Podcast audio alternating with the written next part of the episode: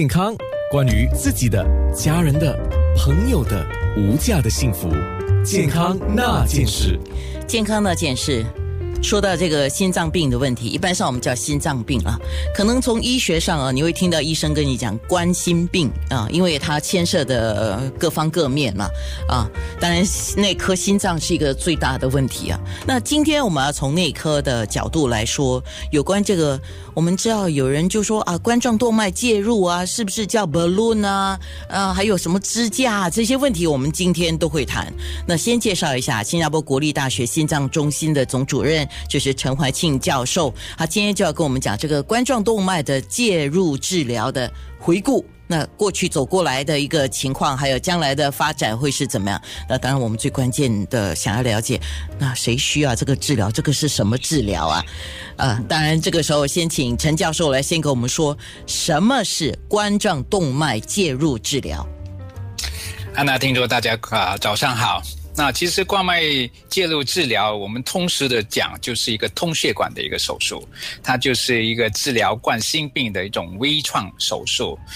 那先谈一下什么是冠心病呢？那冠心病就是说，一个人如果年纪大的时候，加上某一些有一些致病因素，包括高胆固醇呢，或者高血压、糖尿病等等，会形成这个血管的变成硬化和老化。那老化的血管就比如比较容易产生。呃，所谓的粥样斑块病变，那粥样斑块病变其实就是由这个胆固醇、脂肪、呃纤维组织还有一些钙给构成的。那当这个斑块逐渐扩大的时候，它会导致这个血管的内腔变得狭窄或者阻塞。那血管如果阻塞到一定的程度的话，呃，一般来说，如果是血管内腔超过百分之七十的一个狭窄的话，血流就会受到影响。当血流受到影响的话，病人就会开始出现某种症状。轻的话，就可能就是一种心绞痛、胸痛、胸闷，是在运动的时候会加剧；严重的话，可能就是急性心肌梗死，我们叫做心脏病发作，或者或者等于猝死这样的一个情况。所以冠心病呢，就是说是一个呃可轻可重的一个情况。那冠脉介入手术就专门就为。为这些患有严重冠心病、严重血管阻塞病变的病人所啊所设置的一种微创手术。那它基本上的这个手术呢，是是通过呃术者用一个非常小的一个针刺，然后穿刺皮肤下面的一些血管。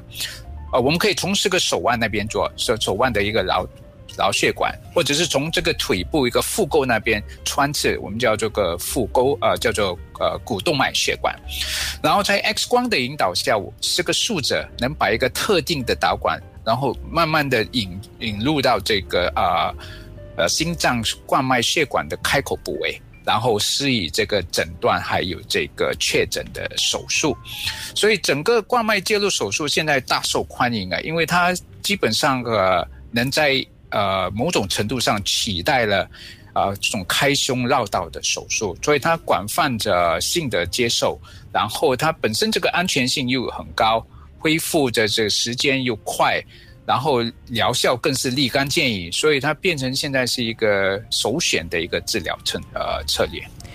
一般我们知道这个。心冠心病了啊，心脏有问题的时候，大概有三。过去我们所了解，大概主要是三个渠道来治疗。一个就是吃药，第二个呢，就是像你刚才讲的，就是一个叫放支架啊。等一下我们会多聊一点，就是这个是叫介入手术的一种嘛。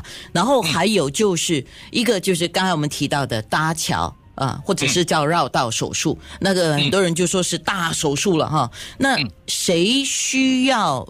做像刚才你讲的，是属于内科可以进行的，就是叫介入手术呢。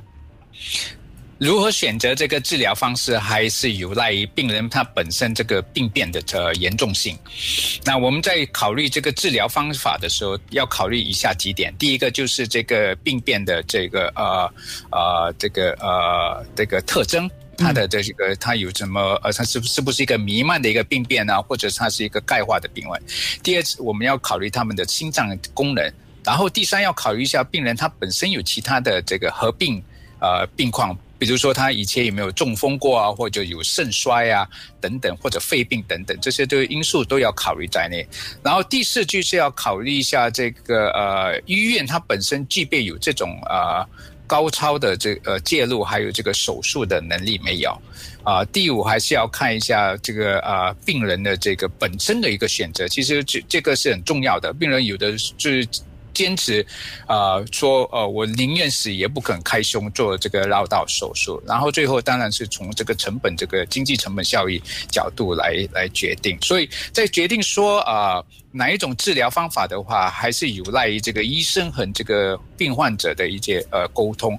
呃，总的来说呢。相对轻的这个轻度的阻塞的话，我们一般都是用药物来治疗。如果说是严重阻塞一两条的话，甚至说有的时候三条血管的话，我们也可以考虑这个冠脉介入手术。除非是说是非常严重的一个病变，我们没有办法疏通这个血管，用这个冠脉介入来疏通血管的话，那就要考虑开刀和这个绕道手术了。那我可以问一个问题，就是，嗯，像。病人都不喜欢动大手术，就刚才我们讲的绕道手术啊，或者是叫搭桥了啊，都说哎，你帮我做这个，就是放 balloon 啊，放支架什么这样，相对是比较小，所谓比较小的手术哈。那谁来进行这个手术，还是进行那个手术？是医生决定还是病人决定？我觉得应该是双方面的决定，在医生这块方面，我们一般有一个医生呃团队在决定，就是说这个团队当中会包括心内科还有心外科。对于这些相对比较复杂的一些病况来说，我们都是决定说一个团队的决定会比个人的一个决定来得好。就是这个就是一个学术医院跟其他医院者最大的一个不同点。然后当然这个病人等本身他也有一个选择性啊，他有一个自主权啊。最终的话。还是双方面，呃，来决定说最佳的一个治疗方法。好的，那这个时候我们的面部直播已经开始了。你有任何相关的问题想提问的话，你可以 WhatsApp 九七幺七零九六三，或者是在我们两个直播的面部的平台，在留言区那边写下你的问题。健康那件事。